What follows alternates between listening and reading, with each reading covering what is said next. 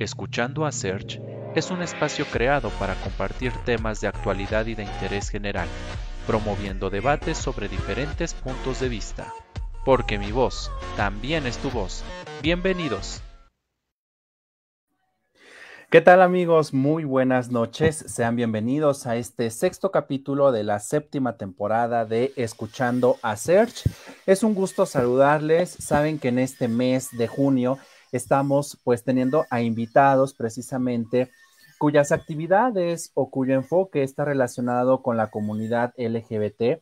Y en este caso, pues vamos a platicar eh, con Itzel Arcos, quien es nuestra invitada en esta noche, eh, también conocida como Itzeguanita Pitumayo.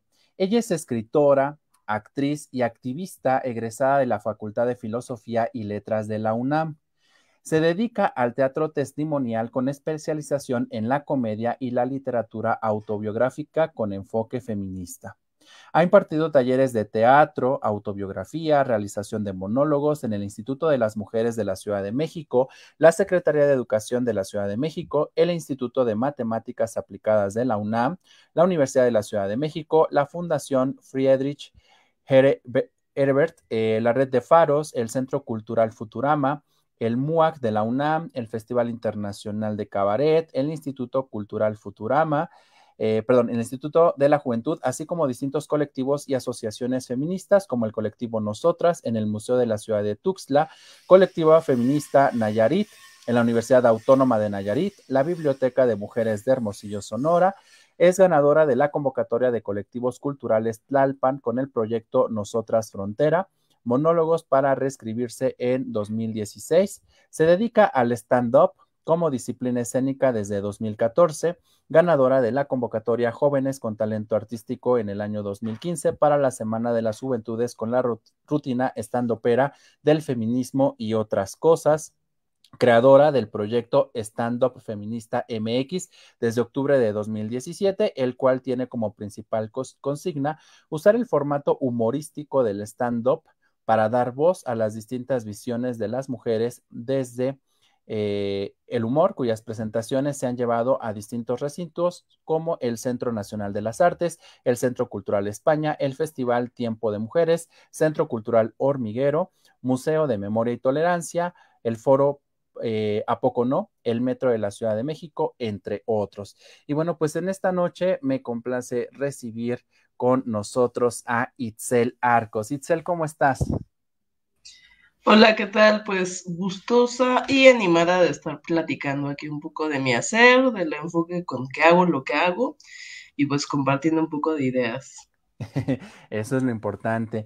Eh, mira, Itzel, pues le estábamos leyendo tu semblanza y vemos que tú estudiaste este, filosofía y letras, el secretario de la UNAM. Y, bueno, en esta parte como tal vemos que has combinado tu formación académica y profesional con otros elementos eh, teatrales, con otros elementos escénicos, eh, pero en esta parte como tal, ¿cómo es que surge esta idea? Digo, si venimos de una cuestión meramente de, lectura, de literatura, de mucha filosofía, ¿por qué llegar después a esta cuestión escénica? Digo, no es que estén peleadas, pero de pronto como que a personas nos genera un choque emocional de, a ver, ¿cómo, cómo, cómo compaginar, no? Entonces, ¿cómo es que llegas a ello y cómo es que surge esta cuestión contigo? Bueno, en la Facultad de Filosofía y Letras hay varias carreras. Nada más que a veces está como que el mito de que es una sola filosofía y letras. Este, y más bien hay como 12 carreras distintas, ¿no? Eh, yo estudié dentro de la Facultad de Filosofía y Letras, Letras Hispánicas. Esa es como mi formación académica. Y la parte del teatro, pues yo hago teatro desde los 18 años, un poco antes, como desde los 17, 16. Entonces, este, la carrera de teatro ha sido como más de tablas, más de, eh, pues de hacer, de experiencia este, de hacer en el escenario. Son muy compatibles, muy, muy compatibles porque la base es la palabra. Entonces, pues es desde ahí donde a mí me gusta agarrar las dos. Creo que son muy, creo que pueden ser un gran complemento. A mí lo que me interesa mucho es trabajar con las palabras. Entonces, pues pienso que, por ejemplo, el teatro es la tercera dimensión de las palabras. Y bueno, la escritura es una forma de jugar con los sentidos. Y bueno, pues están muy ligadas. Ok, ok. Eso está, eso está muy interesante en el sentido de que podemos fusionar algunas disciplinas y que nos dan una visión, yo creo que integral, y sobre todo en, en este enfoque que tú tienes que es muy feminista, que busca precisamente a través de la comedia generar una cuestión de conciencia. Eh, en tu caso, Itzel, ¿cómo surge esta, esta idea o hay una necesidad precisamente de hablar de estos temas? Porque digo, hoy en día ya, ya estamos en el mes este, del orgullo y digo, ya es muy común escuchar que la marcha en tal estado y el colectivo tal y tal manifestación y las marcas que colocan el, este, la banderita, pero por ejemplo, hace algunos años esto era casi de unos cuantos, las marchas eran diminutas, entonces, ¿esto cómo surge en, tu caso, esta idea? Pues surge a partir de mi historia personal. Yo soy una sobreviviente, como somos pues, muchas mujeres en el país, ¿no? Yo creo que el 80%. Soy una sobreviviente de, de violencia, feminicida. Entonces, pues obviamente mi historia personal ha estado me ha hecho muy consciente de la desigualdad en la que habito, eh, una desigualdad pues que tiene que ver con mi género, pero que está atravesada por otras cosas, por eh, la economía, por el lugar social en el que me encuentro, etc. Y más bien como que siempre he tenido esa conciencia desde muy niña. Eh, que, es, que es un poco pues estar muy alerta de mi realidad y de la realidad que hay a mi alrededor pues creo que eso es algo que desarrollas como sobreviviente. Entonces, a partir de ahí, pues ha sido, digamos que encontrarme con los feminismos fue una forma de darle como nombre y voz a lo que yo vivía y a lo que yo observaba y a lo que yo vivía. Y cuando me metí a hacer activismo, o sea, digamos que yo era feminista empírica en la vida, ¿no? Yo tenía esa conciencia. Pero cuando empecé a hacer activismo, pues lo que pasó fue que me empecé a politizar y el encuentro con otras mujeres y también no solo con las mujeres, también como otras, este, otros grupos disidentes, precisamente como los grupos LGBT o no binarios, etc. O sea, el encuentro con, pues, con todos los otros que no estamos en la hegemonía, todas las otras, este, eso me, me dio, me abrió, me amplió un panorama de algo que yo ya sentía y ya, pues con lo que yo hacía, pues con el arte, que es lo que yo tengo a la mano, pues fui como generando una herramienta que pudiera hablar de la manera en la que yo quería hablar sobre eso que veía, esa conciencia que estaba adquiriendo. Bueno, que siempre había tenido, pero que luego politicé. Ok, ok. En esta parte entonces, ¿realmente encontraste a otras personas que quizá tenían este, esta misma idea o esta cuestión que dices feminismo empírico, este, antes de, conocerlo como ya lo, ya lo sabemos hoy en día, eh, y es donde realmente ves esta, pues esta como luz al final del túnel, ¿no? De, de bien dicen, ¿no? Cuando algo malo nos pasa o cuando alguna situación eh, no es de nuestro agrado, siempre, siempre vamos a poder rescatar algo bueno de ella. Y en este caso, pues el poder externar a lo mejor esa, esa cuestión, eh, creo que es lo que ha también ayudado a Itzel a llegar a donde está, ¿no? Y verlo desde otra perspectiva, no verlo desde esta cuestión, este, pues de dolo, esta cuestión mala, ¿no? Sino encontrarle este nuevo enfoque y sobre todo la cuestión de ayudar a más personas a través de ello, generar esta conciencia, ¿no? Sí, pues creo que sobre todo eh, tomar, o sea, más que, no sé, como transformar lo, no sé, el, dolor en, otra cosa, creo que más que eso es como tomar lo que te corresponde, pues, o sea, es como un acto de justicia más bien. que vuelvo a decir, ¿no? O sea, hay un, todo lo que no sea, no esté dentro de los grupos hegemónicos. Ahora sí que todo lo que no sea, hace poco estaba hablando de eso en un conversatorio, todo lo que no sea hombre heterosexual blanco, con blanco me refiero a un concepto político, es muy importante, pero luego se hacen bolas la blanquitud es un concepto político, no tiene muchas veces que ver con, el color de piel, pero todo lo que no sea tal grupo, pues estamos en la operación, ¿no? Entonces hay una gran desigualdad simbólica, política, económica, ¿no? Entonces, pues digamos que tener estas herramientas hacen pues que tome la voz que te corresponde nada más, ¿no? Que, que tomes el lugar que te corresponde, lo que se pueda, ¿no? De, la justicia, que muchas veces no es tan este, pues no es tan eficaz como quisiéramos, pero pues son formitas, ¿no? De, de, pensar, más, no de pensar, más bien como de, de declarar que, que existimos. Entonces eso es importante. Sí, definitivamente porque estamos en, un mundo tan diverso y donde precisamente pues todos eh, merecemos, ¿no? Como esta parte de, de nuestra, que de, con nuestra voz se escuche, de que pues independientemente de la ideología, la religión, el, preferencias y demás, pues encuentres ese, esa parte, ¿no? En la cual debes encajar. Eh, en esta parte como tal, Itzel, tú, en este momento de tu vida, digo, hay muchos, muchas conceptualizaciones como tal del feminismo. Desde la perspectiva de Itzel, de tu formación y de a lo que te dedicas, ¿tú cómo podrías definir al feminismo? Eh, digo, en, eh, de una manera general. Como una herramienta. Para mí el feminismo es una herramienta. Es una herramienta que me ayuda a, en primera, a vivir mi vida cotidiana y a, digamos que, eh, no sé cómo, estoy buscando la palabra que le, correspondería o sea, para mí es como una de las formas más eficaces, de las herramientas más eficaces, uno para visibilizar, pues, esto que ya dije, ¿no? Las injusticias que he vivido y que sigo viviendo y que van a mi alrededor. Eso por un lado. Y por otro lado, también como que me da eh, los conocimientos teóricos y prácticos necesarios para más o menos, este, pues, vivir de lo más justo posible, ¿no? Alcanzar, digamos que, lo más que se pueda de un mundo equitativo a mi alrededor, ¿no? Si existe, pues usar lo que existe, y si no existe, pues proponer medidas para pues, vivir en un mundo lo más equitativo posible, que no es tan fácil, pero pues digamos que ahí en la vida cotidiana, los de, los pequeños, de los pequeños actos cotidianos hasta los actos políticos, pues eso para eso me sirve, es una herramienta. Ok, ok. Y, y, entonces en esta parte, Itzel, vemos que tú te dedicas a hacer el stand-up. Digo, creo que todos hemos escuchado ese término, creo que hemos visto algunos shows de, de stand-up, pero, pero para los que no conocen o para aquellas personas que pues como que no entienden el concepto, porque pues para empezar hoy en día ya estamos llenos de elementos meramente en inglés y que de pronto tratamos de encontrarle un significado en español, pero no. ¿Qué es el stand-up? Bueno, el stand-up es un género transgénero, transgénico, ya no sabemos qué es.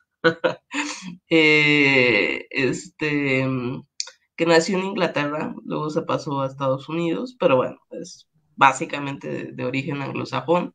Sí. Y es un, vuelvo a decir, transgénero, género. Es que, por ejemplo, el teatro más, teatro más clásico, pues no lo acepta mucho. La literatura más clásica no lo acepta mucho.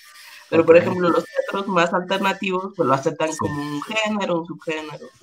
Este, algunas eh, literaturas muy nuevas también lo aceptan como otra forma de literatura. Bueno, ahí ando adelante. Pero es este eh, un subgénero, vamos a ponerle, que mm, eh, tiene como premisa dar una opinión mediante una serie de herramientas y mecanismos humorísticos. Por eso es el nombre, stand-up, que sería como comedia, o sea, se puede traducir como comedia de pie, como ponte de pie, párate. Es como la metáfora de tomar una postura. Entonces de eso se trata, de tener una opinión sobre un tema y decirlo con ciertas herramientas humorísticas. Eso es el stand-up. Ok. ¿Y qué tan sencillo es hacer stand-up de estos temas que tú precisamente abordas? Porque, pues bueno, tenemos infinidad de temas, ¿no? Puedes hablar de la familia, del transporte público, puedes hablar de la escuela, pero tocar estos temas sociales eh, que hoy en día pues tienen este eh, valor para mujeres, para hombres, este, temas que tienen que ver con la diversidad en general, cuestiones feministas, pues no es una tarea sencilla, ¿no? Porque en el público puede haber gente que eh, pues esté a favor, gente que esté en contra, y entonces, ¿cómo, cómo crear esta, esta cuestión, esta expresión eh, de una manera que genere una postura y que genere un cambio de conciencia en el personal, en, sí, en el personal que está en, en la sala, ¿no? Pues creo que la dificultad en quien lo hace depende mucho de si sabe, si tiene, si es consciente de sus opiniones y de la responsabilidad de sus opiniones. Y es lo mismo en el público, la dificultad de jalarlo, entenderlo, aceptarlo, negarlo o confrontarlo, pues va a depender de igual la conciencia que tenga de sus posturas y también la información que tenga de sus posturas o la politicidad que tenga sus posturas, porque a veces es muy común decir, ya estoy de acuerdo con esto, pero ni sabes por qué no estás de acuerdo. A veces no tienes una información clara y tampoco la has analizado, ¿no? Porque digo, los temas, por ejemplo, que se tocan en el estando feminista, pues son los mismos, o sea, la casa, la familia, papá, papá, solo lo que cambia es la, el lugar desde donde se mira. Eh, que creo que ahí hay un aporte importante, ¿no? O sea, por ejemplo, hablar de la familia es una perspectiva feminista, por lo regular es pues de, una, desde una perspectiva crítica. Entonces, este, si tú tienes claro lo que opinas sobre la familia, por ejemplo, como núcleo, pues no va a ser difícil que elabores un discurso. Y como escucha, si estás como abierta o tienes cierto margen de información a escuchar esa crítica, pues habrá como una buena recepción. En medio, o sea, trabajar con el discurso, pues lo difícil de trabajar con el discurso es esto, ¿no? Que a veces la información no siempre es buena, eh, que a veces hace, para manejar el discurso hace falta mucho análisis y además de análisis hay que reflexionar este, ese mismo análisis y hay que estar abiertas, porque las posturas cambian, las posturas no son inamovibles, dependen mucho también de las coyunturas, etc. Sí, definitivamente, porque pues estamos eh, en esta cuestión en la que hay, yo no me puedes decir de esta manera porque entonces me estás ofendiendo, o ya no puedes decir esta palabra porque entonces no eres incluyente, o tienes que decirlo de tal forma porque entonces así estás eh, abarcando la mayor cantidad de población, ¿no? Entonces, muchas cuestiones hoy en día que tienen que ver también con esta parte de los derechos humanos y la parte de la igualdad y la integración, creo que son los que están generando esta esta eh, pues decisión, ¿no? De que se aborden los temas bajo una arista, bajo una línea que precisamente les permita a ustedes generar ese cambio como tal de chip sobre la temática y ver que no es un tema que tenga por qué llegar a esta cuestión como de ser motivo de burla, sino que tiene que ser una cuestión también de crear conciencia, ya sea en hombres, en mujeres, y en general en la sociedad, porque a final de cuentas, pues es lo que se busca, ¿no? Que, estos temas lleguen a través del mecanismo que sea posible para generar ese cambio social. Eh, en esta parte, Itzel, eh, ¿qué tan sencillo ha sido para ti, por ejemplo, desde tu trinchera como mujer? Porque pues conocemos estando peros, pero siempre escuchamos estando peros hombres. Entonces, de pronto decimos, hay stand-up de mujeres, pues, y hablar de feminismo, pues entonces ahí como que dices, si entra un hombre va a salir ahí degollado, va a salir con este, muy mal. Entonces, eh, ¿qué tan sencillo ha sido para ti precisamente el, poder trabajar en esto? ¿O cuáles han sido las limitantes? Porque digo, a lo mejor te han dicho, ¿sabes qué? En este lugar no vas a entrar. ¿Por qué? Porque eres mujer y aquí, bueno, o sea, ¿a qué te has enfrentado? Mm, bueno, lo primero es como la enorme desigualdad, ¿no? Eh, cuando yo comencé había como, todavía, todavía, pero digamos que ahora está habiendo movimientos justamente impulsados por proyectos como el mío, donde hay más mujeres que toman el micrófono. Pero cuando, cuando yo comencé, pues todavía era un 80% de hombres y un 20% de mujeres. Yo tuve un taller, que fue el primer taller que se dio de stand-up en México, era un taller mixto que daban en el foro Shakespeare, Blanca Salces y Jorge Zarate, que fueron como de los primeros que trajeron el stand-up con el método gringo a, México. Este, y bueno, fue un taller que se daba mayormente para actores y actrices, pero después empezó a meterse mucho, bueno, todo el mundo, ¿no? O sea, todo el mundo que quisiera Pero todas las generaciones eran siempre seis hombres, una mujer, todas. O sea, mi generación fue con puros hombres. Yo hice una rutina y la retroalimentación era en mi grupo de puros hombres, mi rutina de feminismo, en el grupo de puros hombres. Y este, y bueno, pues con ellos lo tomaba, ¿no? Yo particularmente, pues no, o sea, no sentí como una, no, ¿cómo decirlo? En, términos de la creación, eh, por ejemplo, ahí, ¿no? Como aprendí de partiendo con, con, ese grupo de hombres, pues yo no sentí un especial problema porque pues yo siempre tenía mucha confianza en mi inteligencia. La verdad es que no, o sea, no, no, no sentía pues que nada, ¿no? Simplemente llegaba y decía con claridad lo que estaba pensando, más bien sí, sentía, más bien pasaba al revés, sentía que el grupo me tenía miedo y que evitaba decir como ciertas cosas porque yo decía las cosas como tan tajantemente que era así como, pero eso lo da más bien que yo siempre, yo tenía, yo he tenido una formación política muy fuerte. Entonces, lo que hace la formación política antes del feminismo, o sea, como en otras luchas, lo que hace la formación política, pues es eso, es un poco entrenarte en decir las cosas como son. Bueno, no como son, más bien como las piensas. Ser tajante, ser clara. Y eso, como culturalmente no estamos muy acostumbrados a, a oír que alguien tiene opiniones. Sí. Entonces, pues lo que sea hombres y mujeres siempre, siempre es como difícil, o, o más bien es no hay dificultad si oyes a una persona que está segura de lo que dice, aunque a lo mejor no dijera cosas tan, este, tan, brillantes, ¿no? en ese sentido no, no, sentí como tanto problema, sentí problema pues cuando, bueno, es que tampoco sentí problema, o sea, había como elencos de, cuando yo empecé, yo me presentaba pues igual en elencos de puros hombres, ¿no? Entonces eran igual en los elencos, en los shows eran cinco hombres y yo. Pero de alguna manera, eh, como yo venía de este estilo, de este taller de stand-up, que era un taller político, no feminista, pero sí traía como esta, trataba de ser político, era como izquierdoso y eso. Entonces, como que eso, estar con mis compañeros que a lo mejor no eran feministas, pero tenían o pretendían o simulaban tener este conciencia, pues como que, o sea, no tenía tanto problema. Por ahí no he sentido tanto problema. He sentido más problemas cuando ya desarrollé yo mi propio método y el taller de stand feminista, porque, por ejemplo, cada vez que saco una campaña del taller hay un montón de hate, pero un montón, o sea, es impresionante por donde este, los carteles eh, es un estar borrando comentarios todo el tiempo, a veces son grupos muy agresivos, organizados ya, ¿no? Entonces, pues eso ha sido difícil.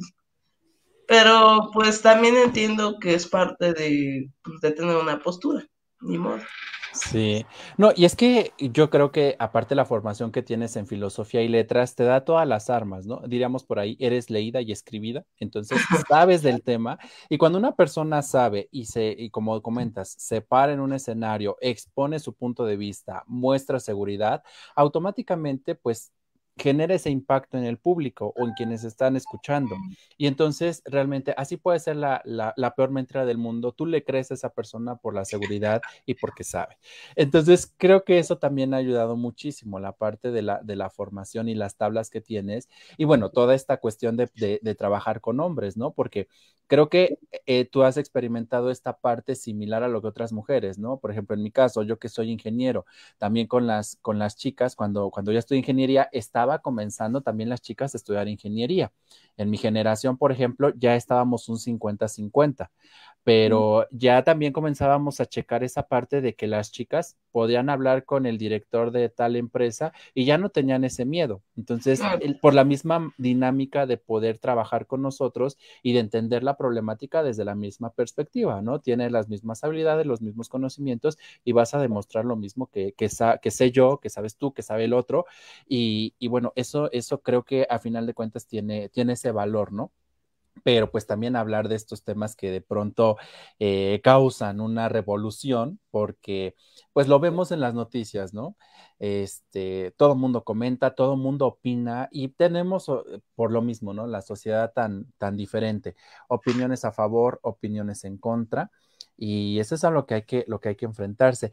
A ti, por ejemplo, eh, pues no sé, te han mujeres precisamente, te han felicitado, has recibido esa parte de retroalimentación, de decir gracias por tocar estos temas que a lo mejor yo no podía tocar con mis hermanos, con mi papá, con mi esposo. ¿Te ha tocado ese tipo de, situaciones? Sí, muchísimo, todo, todo, el tiempo, todo el tiempo. Creo que eso es este, una de las cosas que más me gusta y más me ha nutrido de mi hacer y que cuando las cosas se ponen difíciles en cualquier sentido, pues pensar en eso, este, pensar en cómo a muchas mujeres les ha ayudado, ah, pues a, encontrar su voz sobre todo, o sea, a conocer su voz, a, hacerse escuchar, a conocer cosas de sí mismas que a lo mejor no tenían tan claras, pero las encontraron, este, a generar grupos y alianzas, eso es muy importante, o sea, que se encuentren entre ellas en los grupos, en las, en, las dinámicas que hacemos, eso, eso ha sido muy importante, tan importante es que, por ejemplo, eh, yo, estoy, yo tengo un enlace en Wikipedia y ese enlace en Wikipedia no lo hice yo, porque además para hacer un enlace en Wikipedia creo que hay que pasar varios filtros. Ese enlace lo hicieron en una campaña que es el Museo de Arte Contemporáneo, el MUAC de la UNAM. Lo hace eh, pues cada cierto tiempo, es un programa que se llama Editatona y cada cierto tiempo se proponen como nombres de mujeres artistas para eh, agregarlas a Wikipedia. Entonces, mi proyecto y mi, pues mi nombre fue agregada por mis alumnas. O sea, mis alumnas propusieron en esa editatona hablar del proyecto y pues, para mí eso es un gran, gran, gran reconocimiento. Bueno, además del paro de que te dejan un enlace en Wikipedia, ¿no? Eso siempre ayuda. Sí, sí, sí. Es una super retroalimentación de mis propias alumnas. Y muchas otras cosas, ¿eh? O sea, muchas de alumnas mías son, son mis amigas. Bueno, así al nivel de que cuando me cambié de casa, por ejemplo, fue una la que me regaló un montón de cosas para comenzar mi vida de soltera independiente. sí, sí, sí.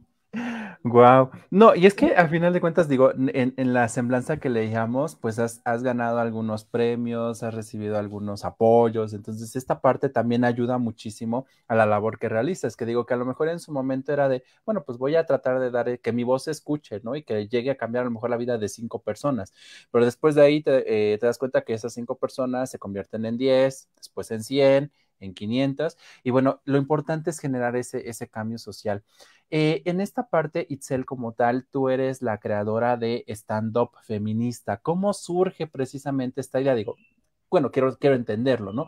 Pero el iniciar un proyecto como tal, este, pues no es una cuestión sencilla porque tú puedes hacer un stand-up y dices, ah, pues me vendo yo, ¿no? Me vendo yo, yo, como, como, como, como Itzel y con mi postura, pero ya generar un proyecto, digo, no sé si tengas más, más compañeras que también eh, hagan stand-up, que yo quiero pensar que sí, y que ya generen una idea, un concepto, tampoco es sencillo porque cada quien tiene una postura, cada quien tiene una visión.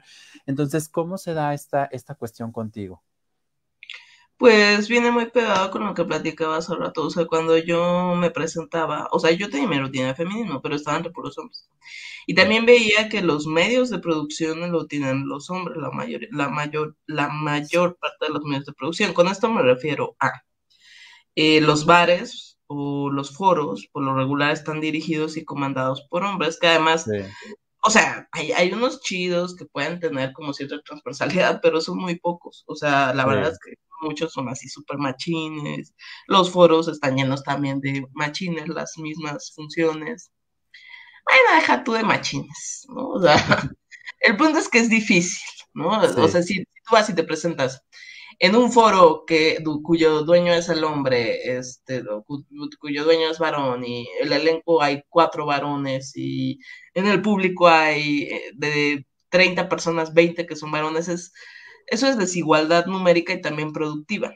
Sí. Entonces, en lo que yo pensé fue que tenía que pues crear una plataforma, justamente pensando en esto, que no podía como, yo no podía como venderme a mí misma sola si no tenía una plataforma que me acunaba, entonces que me acunara, porque digamos que lo que yo, mi visión del stand-up, mi visión de la escena y todo eso, pues era como muy mía, entonces no había alguien que, o algo, una plataforma ya hecha que la, que la pudiera recibir. Entonces, pues lo que pensé es que yo tenía que hacer una, eso pensé. O sea, para que yo quepa, tengo que hacer como mi propio mundo, ¿no? Entonces, pues fue por eso este, pensando primero en esto de, la desigualdad numérica, ¿no? Que primero pensé en que hubiera pues más operas, obviamente. No solo que hubiera más operas, sino que además estuvieran como politizadas, pues que se acercaran como a la gente y a la perspectiva que yo conocía. Entonces, pues de ahí nació el proyecto y bueno, ha sido muy interesante cómo ha crecido porque mi, idea inicial era esto de más operas. Pero la verdad es que las mujeres que se meten pues tienen o sea, lo pueden usar para cosas tan locas. Y más bien estado, más bien he estado o me ha llevado muy afortunadamente a espacios por ejemplo, de derechos humanos, a universidades, a museos, porque son esas mujeres las que meten y quieren esas herramientas, a lo mejor no para hacer estando ópera, sino que las usan para otras cosas, y me parece padre, o sea, me parece todavía mejor de lo que yo tenía trazado, entonces, pues un poco fue por eso la historia. Wow. Sí, sí, sí. Muy interesante esta parte porque, pues, bien dices, ¿no? De pronto uno siente que no encaja en algún lugar y tienes que crear tu propio espacio y que ese mismo espacio pueda acunar además a más personas que tienen esa misma ideología. Entonces, creo que eso ya es un granote de arena que tú estás agregando a la sociedad y sobre todo para apoyar a esta cuestión feminista. Eh, dentro de tu, de tu círculo familiar, de tu círculo de amigos como tal, ¿Qué, es lo que te comentan de que te dedicas a esto? Digo, pues estudiaste filosofía y letras y de pronto, ay, voy a hacer stand-up y voy a ser feminista. ¿No hay ese choque también? Este, o te apoyan, te dicen, claro, échale ganas, este, te van a ver a las presentaciones. ¿Cómo es esa dinámica? Pues mi familia, mi familia nuclear, no, no está entendiendo muy bien qué soy todavía. okay. O sea, como a pesar de todo, siempre hago la, la broma. Bueno, mi hermana es como la persona más cercana a mí, sí, ¿no? Ella Pero bueno, fuera de ella, pues la demás familia como que todavía no, no entiende muy bien a qué me dedico ni qué hago. Sí. Este, y mis amigos, mis amigas, mis amigues, pues sobre, creo que este, la mayoría, pues siempre, o sea, siento una gran, un gran apoyo y también una gran admiración. Digo, igual se oye muy, ¿cómo se dice? Muy arrogante, pero sí, o sea, la, mayoría de, mis amigas me admiran mucho esa, pues como que esta, mm, em, ajá, pues esto que, que, esta cosa que tuve para inventarme un espacio propio. Particularmente yo creo que los que se sacan más de onda son mis amigos así, pero muy, muy, muy lejanos, del, justo de la carrera, por ejemplo. Ajá que por la mayoría tiene como, no que se saquen de onda, más bien como que es muy fuera de lo común, pues lo que yo hice, ¿no? Ah. Porque la mayoría de la gente de letras, pues tiene como caminos igual, muy trazados, ¿no? O sea, muy trazados en espacios muy trazados que no tienen mucho que ver con lo que yo hago. Aunque también tenga que ver, ¿no? Pero es como una opción así muy, pues muy moderna. Sí, sí, sí. Sí, sí, sí. No, y es que, eh, eh, digo, de, de pronto este, escuchamos, ¿no? Filosofía y letras, y es de, ok, va a ser escritor, eh, va a seguir leyendo, va a seguir cultivándose y de pronto, como, que, como que te imaginas, ¿no? De pronto, este, creo que, que vemos esa formación como que, bueno, todo el tiempo va a leer, todo el tiempo va a escribir y como como que no los ves ahí, los ves como ratoncitos de biblioteca, ahí, todo el tiempo, todo el tiempo, ¿no? Y creo que así encasillamos a cada profesión. Y cuando te sales de esa zona de confort, entonces ahí es donde, a ver qué pasó. Eso, eso. Porque yo sigo leyendo, o sea, leo mucho, escribo mucho, pues esto es parte de, pero no es una forma convencional de dejarlo. Exacto. Bueno, ahorita, pero yo creo que sí son herramientas que ya se están usando bastante y que en unos años van a ser la normalidad, la verdad. Porque además hay como otros géneros muy parecidos, como el slam poético, o como el rap también, este, el spoken word. Sí. Entonces son como este, igual géneros parecidos que, o sea, que también, o sea, eso es otra forma de literatura y otra forma de teatro, que no son los convencionales, justo como dices, ¿no? No es como el típico escritor de la editorial, pero también es literatura, también es escritura, y en algún momento, pues yo creo que van a tener mucho, mucho, mucho, mucho más, este, eh, mucho más alcance. Afortunadamente yo empecé y ya no me va a tocar esa competencia. Sí, no, es que en la parte, por ejemplo, de filosofía y letras, lo que bien mencionas, no son como las vertientes, las aristas que puedes tomar, pero en este caso, eh, por ejemplo, el enfoque tuyo no fue directamente a, bueno, sí a escribir, pero a lo mejor tu, tu, ideal en este momento de tu vida no es voy a publicar un libro, ¿no? Sino que es mejor voy a compartirlo de esta manera y digo, no sé, a lo mejor de esta, eh, voy, a, voy a criticar mal a la sociedad mexicana, pero hoy en día tenemos altos índices, altos indicadores en que el mexicano no lee. Entonces, quizá tenemos que buscar esas estrategias como la que tú estás implementando para hacer que toda esta parte de la literatura, de la filosofía, de las letras lleguen, porque de pronto preguntas hoy en día de cultura general o preguntas de un tema de actualidad y la gente no te sabe dar una respuesta concreta. Por esa falta de cultura, por esa falta del interés precisamente de leer un libro, de por lo menos enterarte en el periódico, ¿no? Que en el periódico encuentras de todo, hay cuestiones amarillistas, cuestiones, posturas a favor en contra, pero pues por lo menos te genera una conciencia, ¿no? Te pone a, dirían por ahí, a trabajar la ardilla y saber a qué está bien, qué está mal. Entonces, creo que estas, estas dinámicas que tú nos mencionas eh, son las que vienen y más ahorita con los millennials, los centennials y todos los demás, que ya o sea, los entretienes cinco minutos hablándoles de algo y después de ahí ya divagaron mil cosas. Entonces, eh, qué bueno que, estás siendo como esta eh, referente en este, en este estilo como del stand-up, pero sobre todo con un enfoque meramente crítico, meramente estudiado y sobre todo con el conocimiento y con la causa que buscas. Itzel, en esta parte como tal, si en este momento de tu vida, hoy, yo te dijera, eh, tienes dos opciones, te dedicas al stand-up como tal o te dedicas a tu carrera como filosofía y letras, ¿con cuál de las dos te quedarías? En este momento de mi vida. Ajá. Ah, pues al stand-up, pues es lo que estoy haciendo. Pero bueno, yo insisto en que ahí va atravesada mi carrera, o sea, está atravesada. O sea, sigo estando ahí, pues, y tan es así que eh, pues esto que decía hace rato, ¿no? Los espacios donde se mueve son espacios que se parecen más a los espacios que abunda mi carrera. O sea, y eso tiene que ver con mi formación y mi visión, y a lo, a lo mejor también mi malformación, no lo sé. Este, de que por ejemplo no es, es un stand-up que puede sí moverse en bares, pero también es un stand-up que puede ir a universidades. Por ejemplo, este, ahora estoy así toda mocosa porque andaba yo en Jalapa entonces regresé a Jalapa y en Jalapa estuve en la Universidad Veracruzana.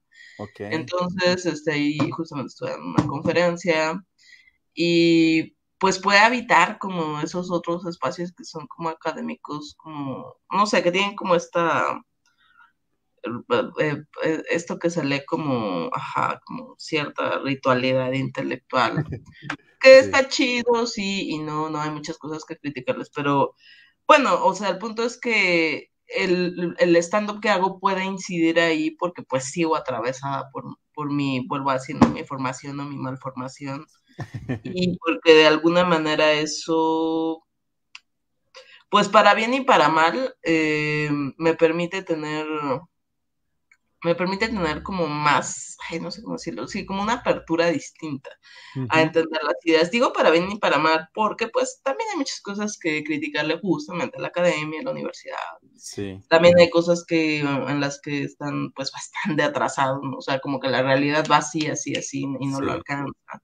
Este, también hay cierto elitismo, ¿no? Que, que hay que, hay que pues bajar un poco, ¿no? Es importante creo que a mí algo que, me quedó muy claro en mi formación como universitaria fue cuando yo veía como que a todo mundo en el éter, este, en la vida etérea, o sea, como que algo que, a mí me da mucha ansiedad era ver las cosas bajadas a la realidad. Eso para mí fue una premisa toda la vida. O sea, como que para mí siempre fue una, una idea decir, a ver, las teorías se tienen que bajar a la realidad, si no, no estoy viendo. No, no funciona.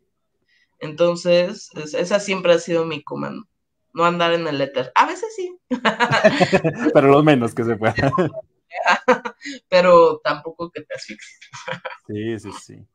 Oye, Itzel, y en esta parte como tal de todo lo que has vivido ya eh, en esta cuestión del stand-up y, generar esta conciencia, eh, no sé, ¿te ha pasado así ligeramente un avioncito por la mente eh, de escribir algún libro referente a ello? Digo, tienes las habilidades, tienes la formación, digo, creo que, digo, no sé, se me ocurre. Eh, dejar, aparte de ese legado que, puedes dejar de manera eh, física, que es algo mm, a lo mejor no 100% palpable, pero que no se queda para la posteridad, llevarlo a una cuestión que digan, ah, aquí está el libro de Itzel, ¿quieres saber de feminismo? Mira, ella nos dice esto. no había pensado exactamente en lo que hablar como del stand pero es buena idea. había pensado más bien, eh, bueno, tengo ahí un, proyecto que igual está en el letter porque no hay, no, no, no me da tiempo, pero esperemos que baje. Sí. Este, como hacer una compilación de los apuntes, pues, que yo tengo sobre eh, la autobiografía y demás. Tengo eso como pendiente porque me parece importante. Algún día pasará, esperemos que sea este pronto. Pero también sería muy interesante hablar del, stand-up. Sí, yo creo que sí, hay que.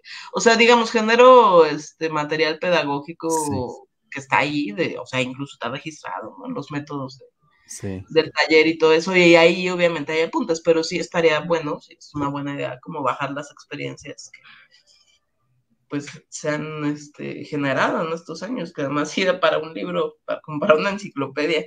Una Biblia completa ahí, como uno.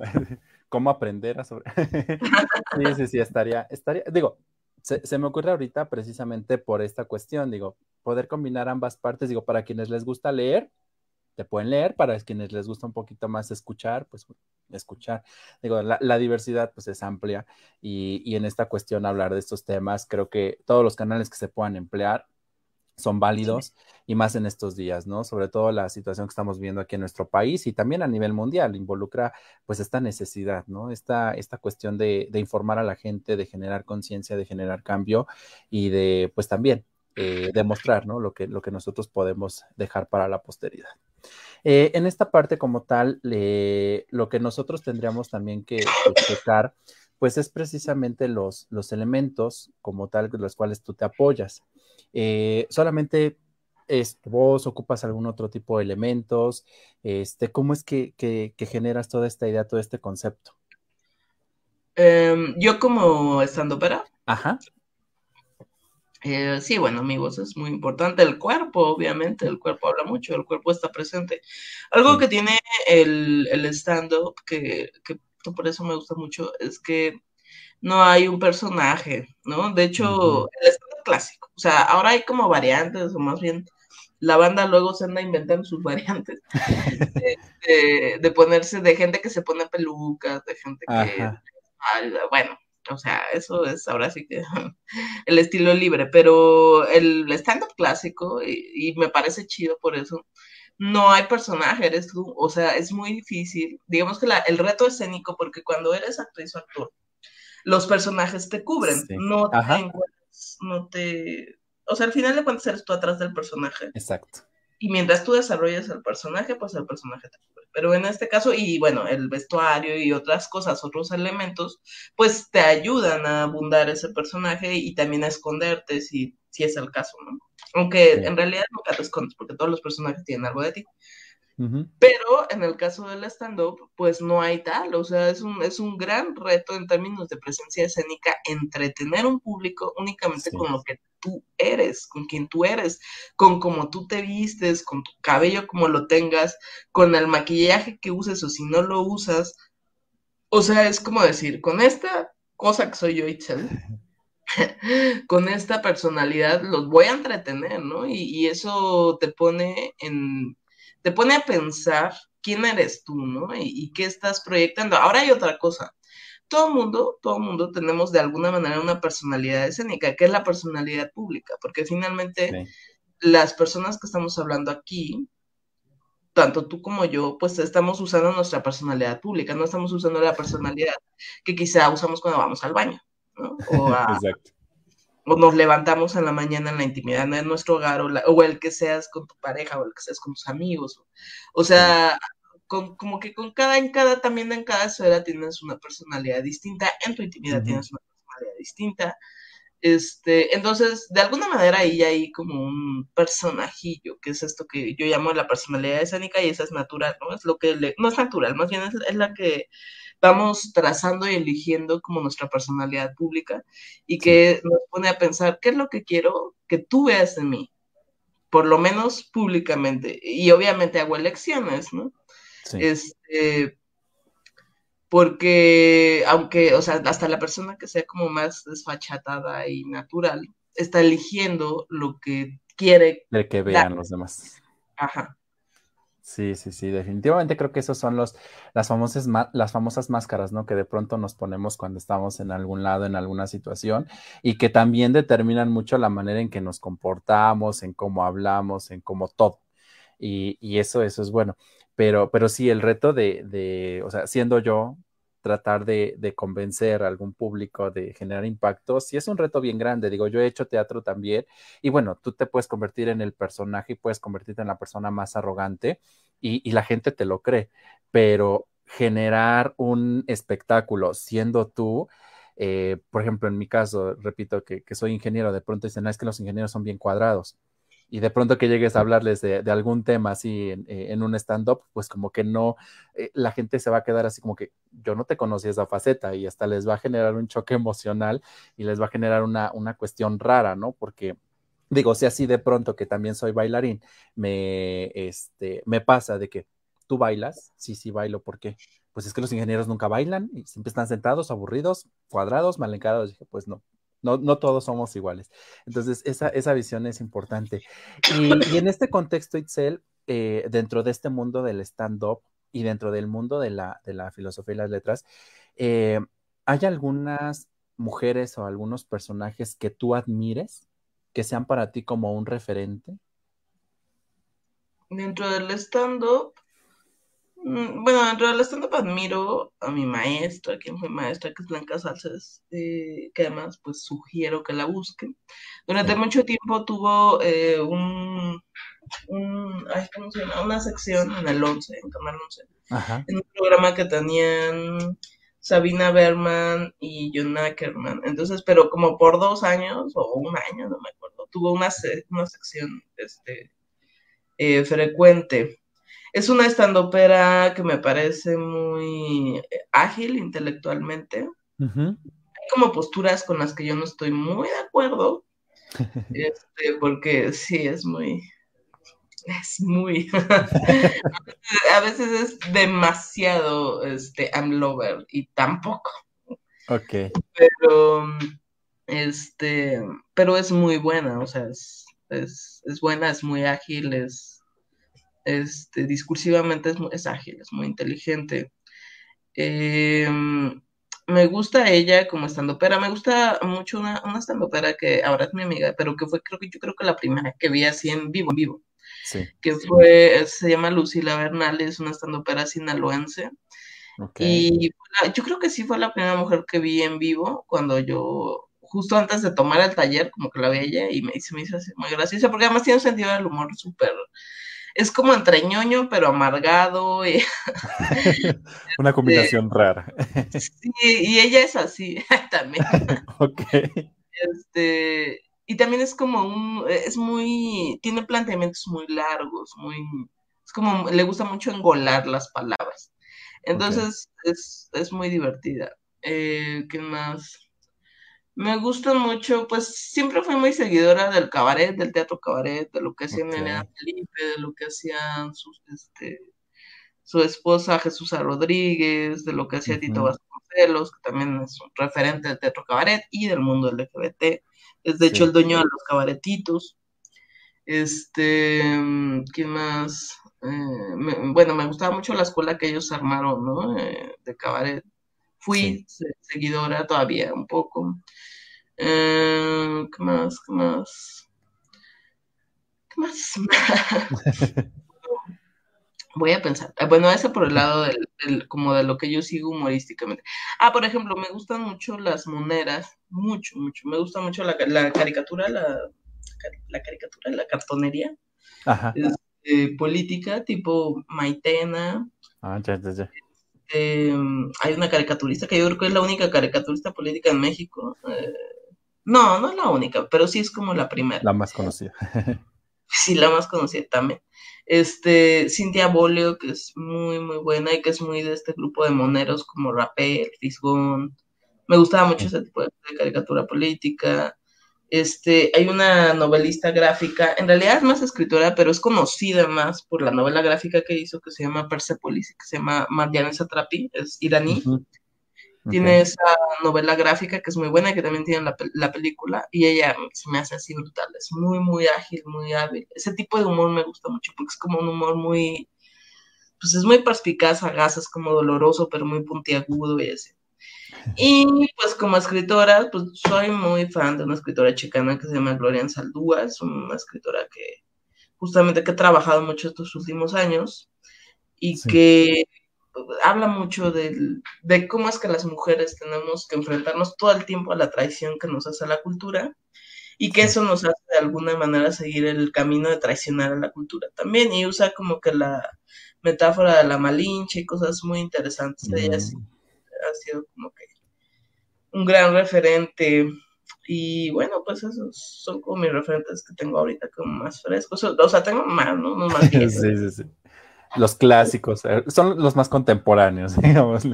Sí, son los más contemporáneos. Por ejemplo, en algún momento, cuando era como adolescente, me gusta mucho un escritor horrendo, que es súper machín, súper machín, pero la verdad es que es súper, súper cagado. O sea, yo sí me acuerdo tiene un libro que se llama El seductor de la patria, que es la biografía de Santana. Okay. Y la verdad, o sea, yo recuerdo mucho esa sensación de leerlo y así, o sea, también muriendo de risa. Y eso, o sea, que algo te, que algo te provoca eso. Pero pues ya que lo he pensado, pues a lo mejor era el machín interno que tenía.